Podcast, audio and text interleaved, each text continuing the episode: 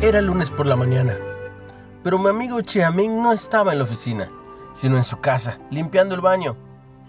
Mientras tanto pensaba, desempleado durante un mes y sin trabajo a la vista. Su compañía había cerrado por la pandemia de COVID-19 y su futuro lo atemorizaba. Necesito mantener a mi familia. ¿A dónde puedo ir por ayuda? En el Salmo 121, los peregrinos camino a Jerusalén hicieron una pregunta similar sobre dónde ir por ayuda. El viaje hacia la ciudad santa en el monte de Sión era largo, empinado y peligroso. Los desafíos que enfrentaron pueden parecerse al difícil periplo que hoy enfrentamos en la vida, andando trabajosamente por el sendero de las enfermedades, los problemas relacionales, las pérdidas, el estrés en el trabajo, o como en este caso Chiamén, las dificultades financieras y el desempleo.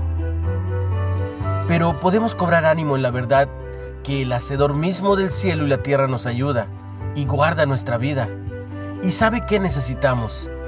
El Creador del universo es nuestro guarda, el que conserva nuestra vida y estamos bajo su cuidado. Cuando confiamos en Dios y le obedecemos, podemos mirar hacia adelante con esperanza sabiendo que estamos dentro de los límites protectores de su sabiduría y su amor. ¿Qué clase de ayuda necesitas de Dios el día de hoy? ¿Cómo te alienta saber que Él es el hacedor de los cielos y de la tierra? Padre, gracias por ser mi fuente de auxilio en la vida y de poder recurrir a ti en cualquier momento.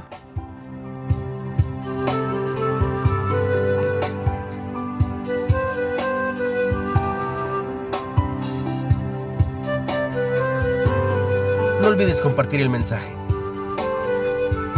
Recibe mucha bendición tú y los tuyos. En el nombre de Jesús.